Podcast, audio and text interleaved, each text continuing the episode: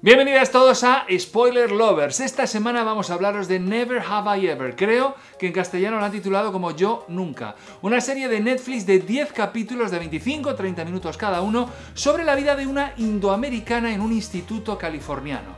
¿Qué me dices? ¿Que contada así la trama no te atrae? Pues nosotros en Spoiler Lovers te vamos a convencer de que es una de las mejores series del 2020, por cinco razones. Una, te meas de risa, te lo pasas teta, te partes el eje, te mueres de cringe, te emocionas y tienes que disimular la lagrimilla, te sorprendes de lo que te está gustando y muchas más emociones tipo estas. ¿Y cómo puede ser que me identifique tanto con una serie cuya protagonista es una adolescente india en una familia india y con tradiciones indias? Pues el secreto está en el guion, que toca temas universales. Así que primera razón para verla, el guion te toca la patata. Por cierto, es de Mindy Kaling, que tiene partes autobiográficas y a la que conoceréis también como intérprete en The Office. Para resumir las virtudes del guion, os diré que es la historia de una adolescente que acaba de perder a su padre y que para compensar el trauma quiere perder la virginidad con el chico más cool del instituto. ¿Cómo? ¿Que así contado todavía no le veis la gracia? Pues vamos con la segunda razón. Segunda razón, el narrador es John McEnroe. Sí, el tenista más macarra de todos los tiempos, el más protestón, el más enfadica, el más quejica, el que rompía más raquetas. ¿Y por qué es John McEnroe el narrador de una serie con temática coming of age, de un adolescente de origen indio que quiere experimentar el sexo para compensar el dolor de la pérdida de su padre? Pues no os voy a responder a esta pregunta porque la respuesta mola mucho verla.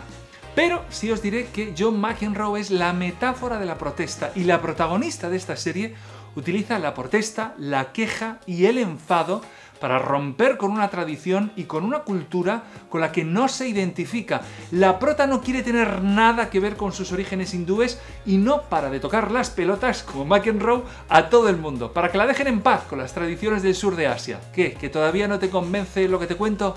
Razón número 3. La actriz protagonista es absolutamente maravillosa.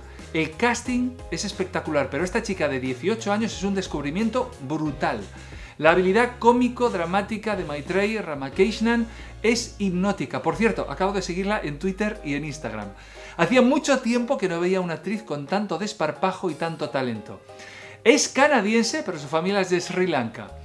Razón número 4, por si estas tres todavía no te han convencido, esta serie rompe todos los clichés de la comunidad hindú o del sur de Asia.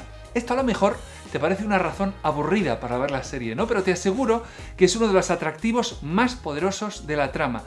Todos hemos querido romper con nuestras raíces para luego reconciliarnos con ellas. Además, el hecho de que la prota sea de origen hindú rompe con las otras tendencias de Netflix, donde sí, están reflejadas todas las razas, y todas las opciones sexuales, pero el prota o la prota casi siempre son blancos, como por ejemplo en otra serie que nos gusta mucho, Sabrina.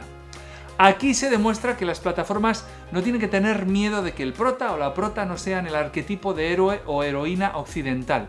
Estamos en el siglo XXI, tenemos una cultura global y podemos identificarnos con cualquier personaje que defienda una buena historia. Y la razón número 5 para que no te pierdas esta serie, pues que los personajes secundarios son espectaculares. La pandilla de amigas y amigos, de enemigas y de enemigos, las subtramas de la familia son desternillantes y muy tensas además. Ten en cuenta que eh, esta comedia te da mucha vergüencita ajena en muchos momentos, de manera deliberada además, y este es un tipo de humor muy difícil de conseguir. Y para ello cuenta con un casting alrededor de las subtramas o tramas secundarias o los personajes secundarios que es absolutamente maravilloso. Resumiendo, una de las mejores series del 2020. Y ahora para terminar, como siempre, os voy a dejar con una curiosidad de la serie. Durante el casting para hacer del guaperas del instituto, escucharon a Darren Barnett, el actor que acabó haciéndolo, le escucharon hablar en japonés con el asistente del director y los creadores de la serie decidieron elegirle para el papel y cambiar la biografía del personaje para hacerla coincidir con la del propio actor, cuya madre es japonesa. Y así es como el personaje pasó a, llamarse, en vez de Paxton Hall, Paxton Hall Yoshida. Otro dato curioso para terminar, en Rotten Tomatoes esta serie tiene un 96 de la crítica, la crítica le da un 96 sobre 100 y el público un 92, o sea, una auténtica pasada. En fin, contadme qué os ha parecido la serie, si ya la habéis visto, y a qué otro tipo de series os recuerda. A mí os recuerda mucho también a otra gran serie, Sex Education. En fin, nos vemos en el siguiente vídeo y recordad que la realidad no os estropee una buena ficción. Nos vemos en el siguiente vídeo.